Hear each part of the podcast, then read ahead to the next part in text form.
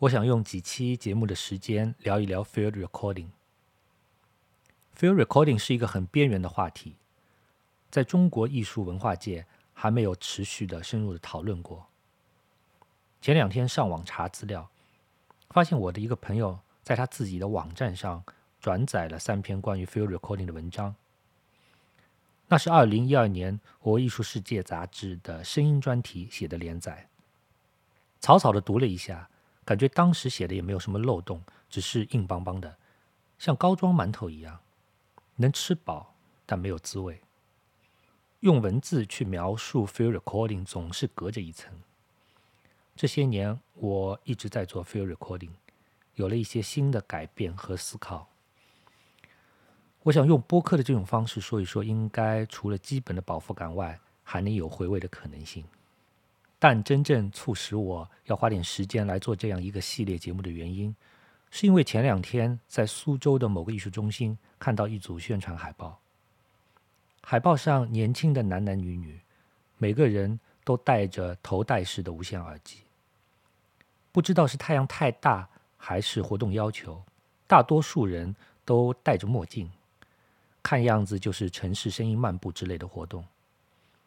大家的表情，要么是显得沉醉在声音里，要么就好像被声音激发出某种获得感和与之相伴的优越感。这样的画面多少让我觉得有点讨厌。我觉得他们手里还缺一杯插着纸质吸管的冰美式。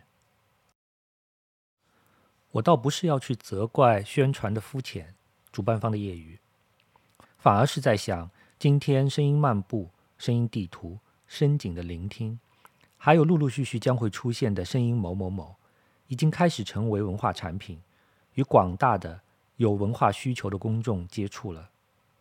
大家多多少少都听到了、看到了，那么应该给大家怎样的产品呢？面对现在这些同质性的增量产品，专业的从业者会有什么样的反应呢？这让我想起去年上海的艺术策展人曹嘉欣在他编著的艺术书籍《不建立未建立：二零零八至二零一六年上海艺术机构实践》这本书里面的一篇文章，题目是“声音热”。这篇文章大致回顾了二零一零年。在中国当代艺术界开始的一股关于声音艺术的热潮，但是这股热潮很快就消失了。理性来看，没有留下什么。今天是不是同样的现象在大众文化中也会出现呢？前面提到的声音漫步、声音地图、深井的聆听等等，从技术和观念的层面都可以追溯到 field recording，知道它从哪里来。多多少少可以帮助我们想象，它可以往哪里去。这里是有种声音，来自无边界电台，我是英怡。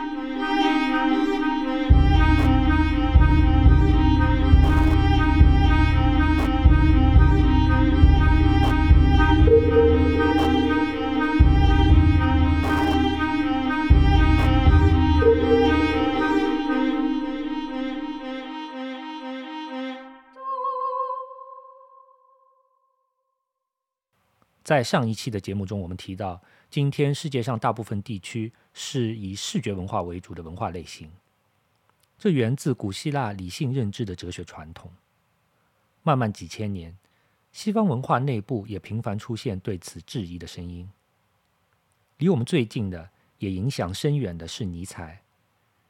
尼采把非理性、酒神、声音联系在一起，进行哲学的讨论与诠释。对形而上学和理性提出质疑，可以说是后现代哲学的开端。但是，为什么这些思想界的激荡之声，并没有真正改变柏拉图以来的视觉中心主义呢？我想，另一个关键的原因在于保存感官对象的技术。对于视觉的保存，我们可以看到距今三万六千多年前法国肖维岩洞的岩画。人类好像本能的发展出一套图像保存技术，最初从我们的双手开始。对于声音，我们的手好像起不来什么作用。声音太难被物质化了，于是，从三万六千年到此刻，我们可以清晰地梳理出一个图像保存技术的发展序列。更为重要的是，作为物质化的保存物，图像蕴含着我们如何看的演变过程。如此巨大数量的图像是我们的文化遗产，也成为我们研究、发掘、利用的资源，自然成了文化的中心。对于声音的保存，在很长一段时间内是静态的，语言文字是间接的描绘，音乐记谱是演奏的提示，都无法对声音现象本身进行保存。直到一八七七年，爱迪生才发明了圆筒式的留声机。The first words I spoke in the original phonograph, a little piece of practical poetry. Mary had a little lamb, its fleece was white as snow, and everywhere that Mary went, the lamb was sure to go. 刚刚听到的是爱迪生用留声机录下的自己的声音，也是人类历史上第一次通过机械回放出的声音。值得思考的是，面对这一历史时刻，爱迪生没有说出什么惊人之语，而是为大家念了一首美国童谣：“Mary has a little lamb。”一八七七年，爱迪生刚满三十岁，嗓音听起来比实际年龄老很多，但却有几分羞涩。估计他唱歌也不太行。爱迪生发明留声机，不是要用科学技术为人类带来福祉，他的初心很简单：商机。当时美国有众多的私人企业，老板说话、重要的会议都需要专业的速记员。一台能保存声音，并且事后可以再次生产原来声音的机器，能省掉极大的人力成本。在一八七八年接受北美评论的采访中，爱迪生谈到了他认为留声机未来的用处，一共十项，前四项分别是：在没有速记员的帮助下写信和各种听写、录音书。可以毫不费力的与盲人对话、口语教学、音乐的再现。历史证明，后来真正发展成巨大商业产业的是音乐。人类认为最值得记录的是由人创造出来的音乐。关于声音的记录的技术，我们先放一放，后面再慢慢说。最值得记录的是音乐。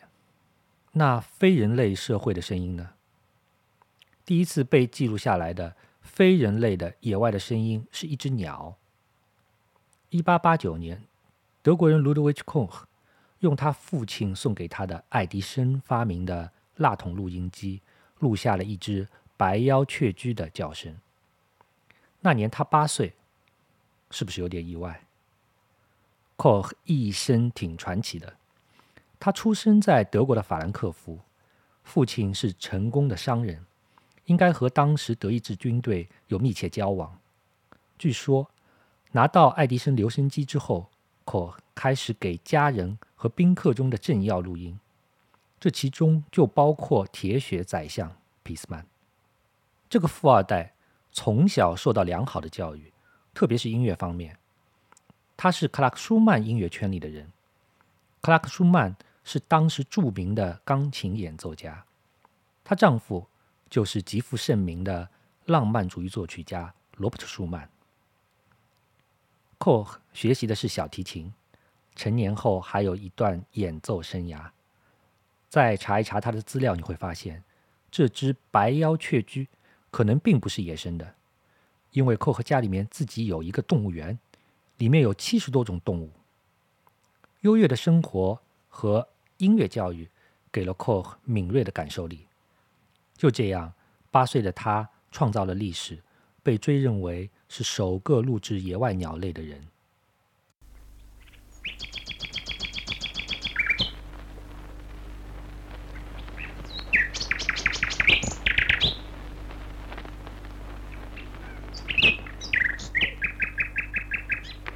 In a French paper. La Semaine du Clergé, to using for the first time the word phonograph Twelve years after that, in 1889, my father presented me with one of uh, kind of toy. It was only, I was only eight years old at the time, and as a musician, I loved to listen to the song of caged birds.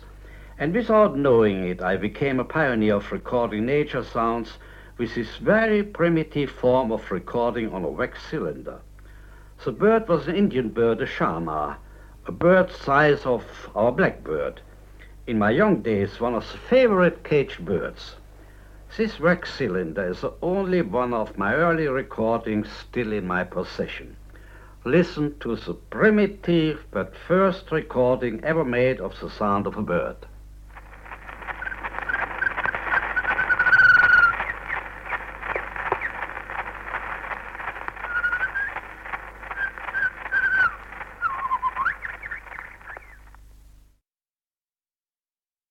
刚刚是来自大英博物馆 （British Library） 的一段录音资料。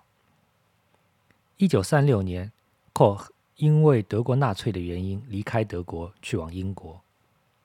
同年，他在英国与鸟类学家 E.M. Nicholson 合作出版了《Sounds of Wild Birds》，这是一套汇集野外录音唱片、鸟类插图和文字说明的综合出版物。这套出版物迅速成为了英国鸟类爱好者的必备手册。四十年代，Koch 与 BBC 开始了长期的合作，创建了迄今为止最为丰富的动物声音资料库 ——The British Library of Wildlife Sounds，特别是鸟类的声音。Koch 从小会流利的法语，他说英语有种异域的优雅，这在刚刚的录音里。都能够听到。加之作为自然主义的热情和高超的录音技术，他成为了英国家喻户晓的名字。此后，他开始在 BBC 主持一档关于自然的广播节目，隶属于 BBC 自然历史部门。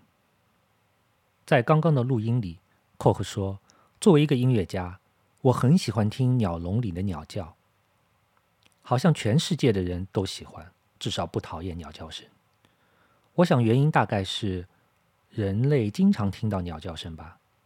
鸟类的数量和种群非常大，可以说遍及地球。鸟的活动范围大，对环境的适应能力也强，更容易和我们共生。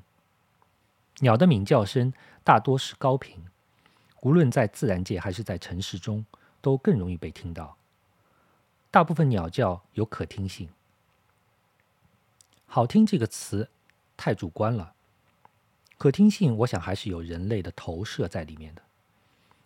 音调变化很多，有语音感，比如说中国传统里说到的鸟语。当这种语音感进一步从短促的发声变成延长的发声时，就出现了旋律感。西方人会称为 bird song。同样，在印度神话中记载着一种神鸟，叫妙音鸟。汉地佛教古籍根据梵语音译称为嘉陵平家。据说嘉陵平家声音曼妙，引人入神，在敦煌壁画中被画成人首鸟身。我在西夏皇陵博物馆见过出土的色釉嘉陵平家，印象最深的是绿色釉的嘉陵平家。这些嘉陵平家出土时是作为大型建筑物的屋脊装饰。我想这个位置来自于我们观察到的鸟停在房顶上鸣叫的日常经验。这也印证了宋人李诫所著的《营造法式》中关于嘉陵平家的记载。鸟鸣成为了人类的文化甚至产品。一九一零年三月五日，美国人卡尔瑞什。录制了自己家养的一只夜莺，随即出版了一张七十八钻的黑胶唱片《Song of Nightingale》，成为了第一张商业的鸟鸣唱片。一九二四年，这张唱片中的一段六分钟长的夜莺叫声用在了 leipsky 的罗马的松林中，在作曲家的乐谱中指明，在第三、第四乐章之间要播放夜莺之歌。这也是历史上第一次在音乐作曲中使用鸟鸣。说到鸟鸣与音乐，我想花点时间介绍法国现代作曲家梅西安。梅西安是我非常非常喜欢的现代派作曲家，他的另一个头衔是鸟类学家。Et voici le rossignol. Il éclate tout d'un coup, brusquement. Le- la seconde strophe, ce sont des batteries sur deux sons très célèbres. Tico, tico, tico, tico, tico, tico, tico, tico, tico. Ensuite, dans le grave, un timbre mêlé clavecin et gong qui fait tchou, tchou, tchou, tchou, tchou, tchou, tchou. Voici le râle de Genet. C'est étrange, ce rythme iambique, brève, longue, que l'on entend dans les hautes herbes de la prairie. C'est lui, il fait...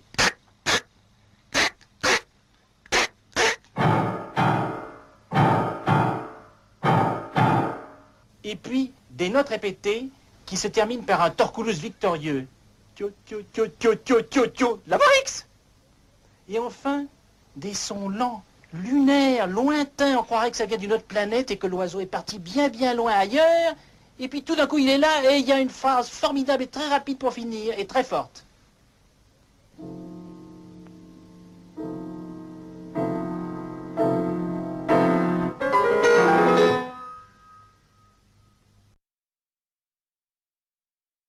刚刚的声音来自梅西安的一段视频，视频中 详细介绍了夜莺的鸣叫。先用一段法语描述一段声音，然后用自己的声音去模仿，然后现场助手用钢琴演奏出来。这是一种转译，这些转译最后都汇集到他的钢琴套曲《鸟鸣集》，创作于一九五六年到一九五八年，一共十三首。在此之前，他为记录鸟鸣而多次到各地去旅行。在这十三首钢琴独奏曲中，包括了七十七种欧洲鸟的鸣叫声。梅西安对各曲都有关于该鸟栖息地的风景、一天之内的天气变化、栖息地附近各种鸟的状况的说明。他表示，想正确的为鸟声绘出肖像。但梅西安的鸟声和 Koch 的鸟声不太一样。下面播放的是梅西安为单簧管谱写的独奏曲《Abyss of the Birds》鸟类的绝境，来自最为著名的四重奏《时间的终结》。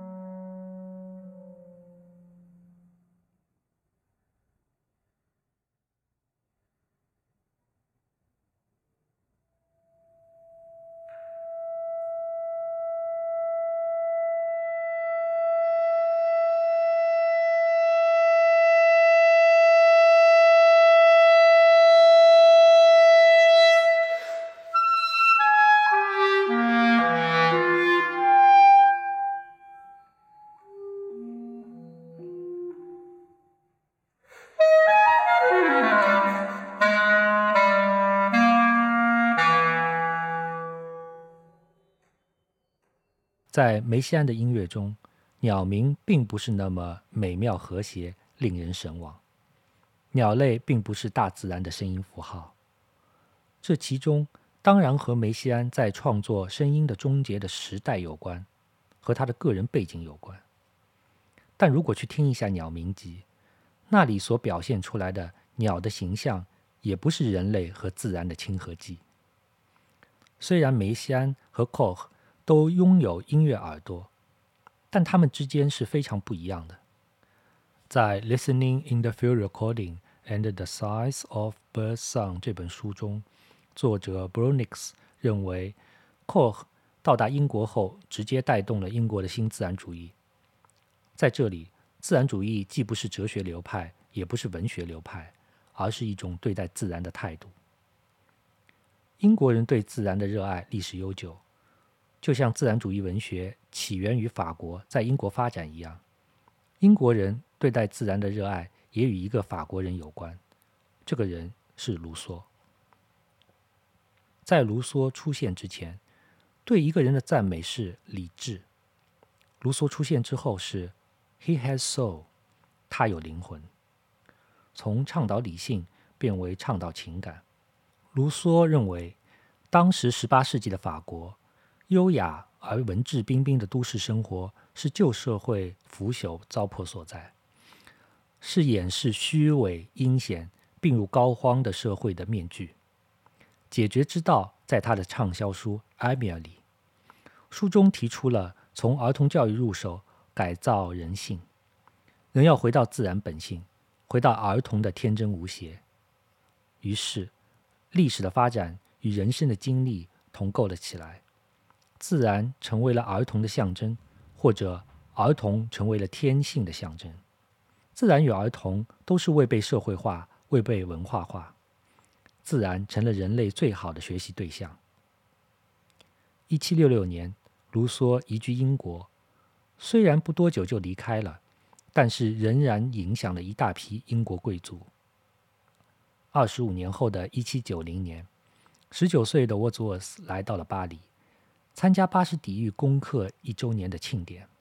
他说道：“Human nature, seeing born again。”被誉为大自然崇拜者的湖畔派诗人华兹华斯，一生以英国的自然为写作对象。但是在反法战争开始之前，带着对于法国大革命的失望、质疑和疲惫，他回到了英国，自然成为了他精神庇护所。回到幼年的湖畔，他开始过起隐居的生活。不知道华兹华斯离开巴黎的时候，那句 “Human nature, seeing born again” 是否可以再次使用？如果人类来自于自然，人类天性由自然赋予，那么人类的暴虐和狂躁不会出现在自然中吗？华兹华斯看不到吗？大概英国的土地和自然条件对英国人太好了。英国位于北纬五十度到六十度之间，多平原丘陵，气候温和，冬无严寒，夏无酷暑。属于温暖湿润的海洋性气候，一年四季适合各种花草树木的生长。因此，一种浪漫主义的自然主义美学在英国成为共识。它将英格兰变成一个花园，一个精心划定的田园诗般的领域。想一想，庄园、牧场、高地。一六八七年，英国科学家艾萨克·牛顿。出版了三卷本的代表作《自然科学的数学原理》，预示着现代自然科学的开启。十九世纪末，自然科学的思想开始渗透至对于自然的态度。自然已经不仅仅是抚慰心灵的花园了，它还是被观察研究的对象。科学方法是认识工具，自然是知识生产的基地，进而成为资源的储备。此刻，这个花园需要人类照料，因为只有响应人类的需求和偏好，大自然才能实现自己。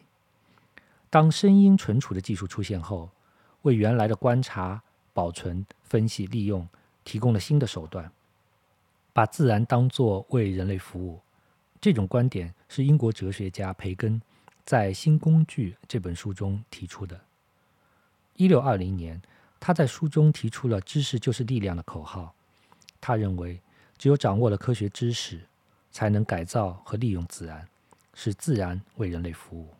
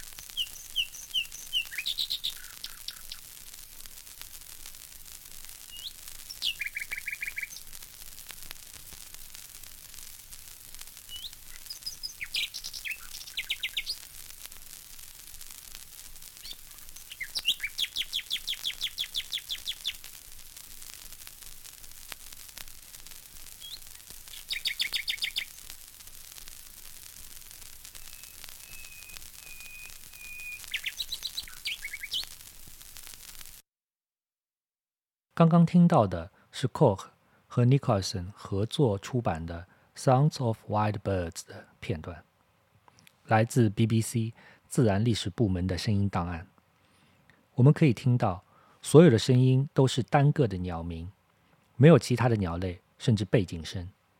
在 Koch 的书中，他清楚地表明，这些鸟被视为独奏者，是录音师设置的舞台上的表演者。为此，Koch 使用近距离拾音的方式。为了得到几十秒高质量的声音，他会花上上百小时的录音时间。有时候，为了纯粹的自然，没有人干预，录音线会延长两百码。他也会让助手赶走树林里那些不需要的鸟。Koh 的耳朵让他能听到鸟鸣的魅力，但很遗憾，也让 Koh 把鸟鸣当作音乐来听。自然被拒听在鉴赏的耳朵之中。独奏者享受最高荣誉，不需要群众演员。这也暗暗符合科学研究对于纯粹环境的实验室要求。但独奏者也是被锚定的标本。没有背景板才可以放在任何一个背景板前，才可以进入知识和商品的流通洪流之中。这是一种明显的人为的呈现方式。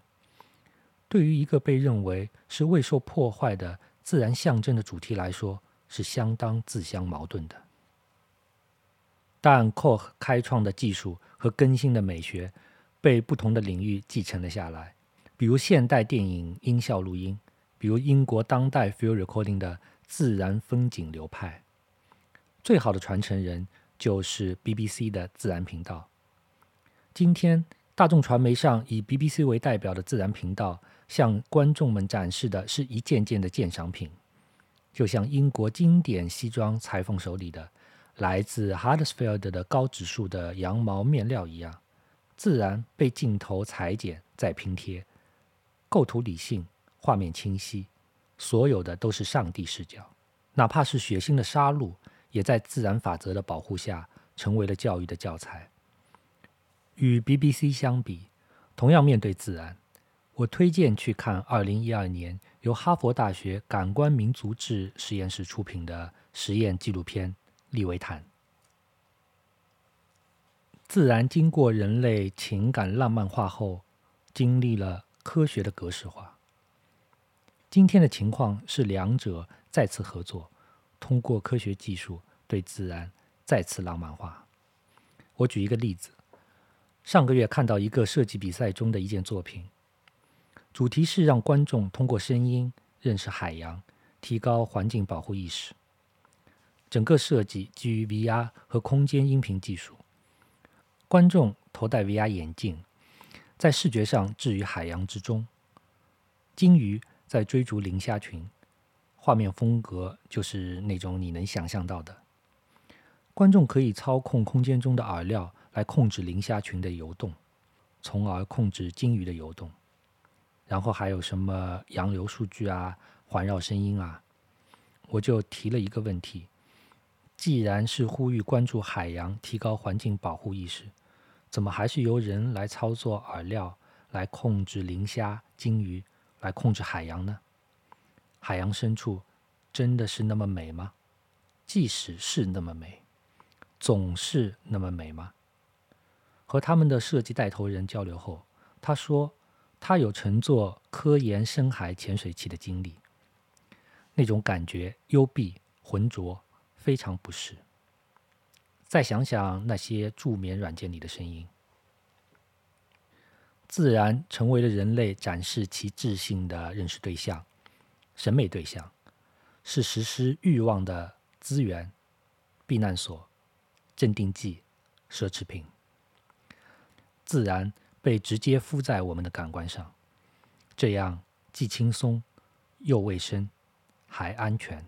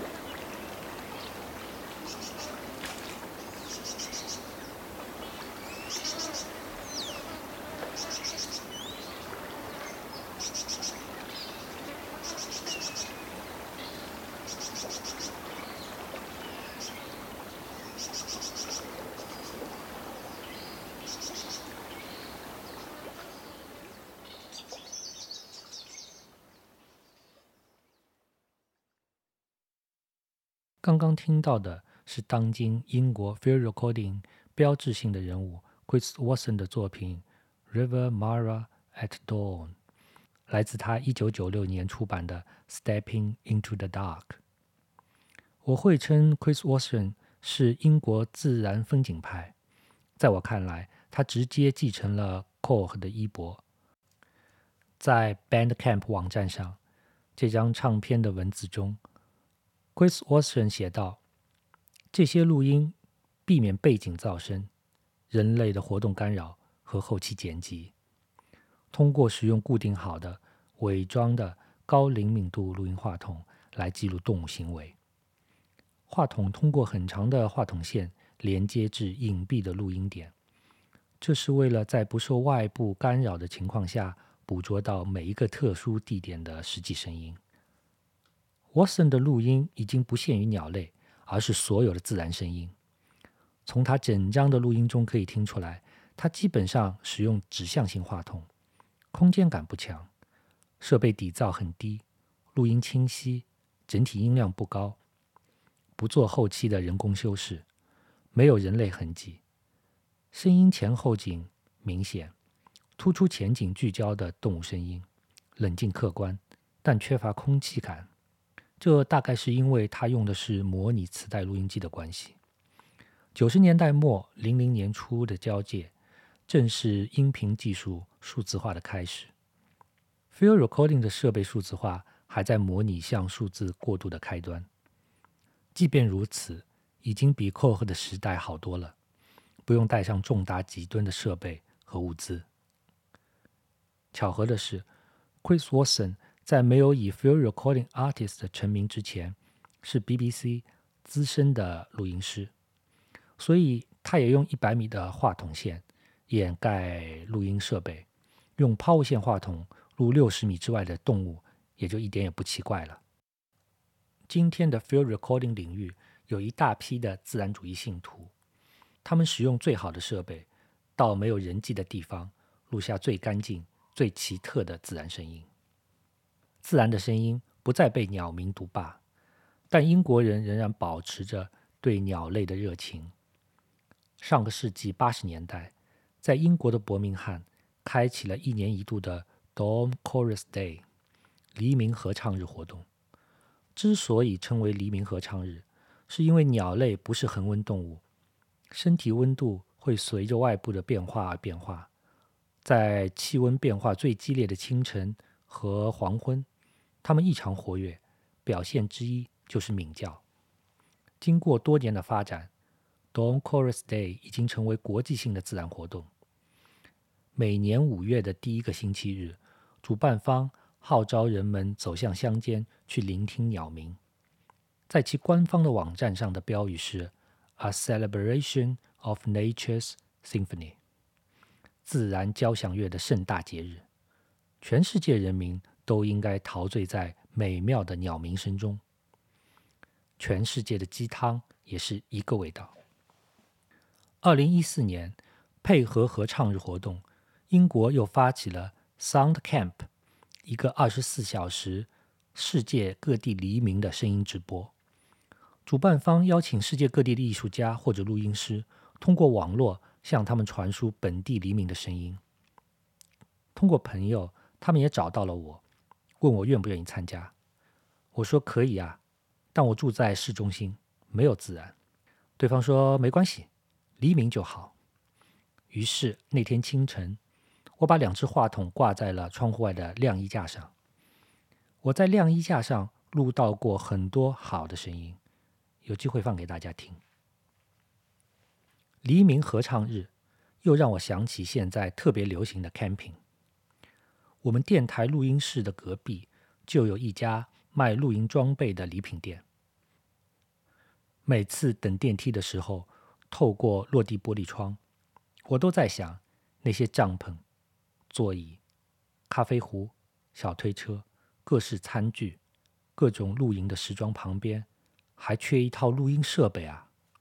那些露营装备都只是量的区别，只有录音才能拉开彼此的差距，因为它像跑步一样需要消耗。Koch 时代的业余露营爱好者都是带着一百多斤的设备出去录鸟叫的啊。其实不用去郊外也可以听鸟鸣吧。四月、五月，住在上海的朋友们应该都深有体会。那段时间，城市里人迹罕见，大家说都能听到鸟叫的声音了，城市的自然复苏了。其实鸟从来都在那里，自然大概也是一样的。有人开始录鸟的声音，说听到鸟的叫声很感动。很抚慰，很疗愈。这就又让我想起了英国的自然主义。我也录小区里鸟叫的声音，就在晾衣架前。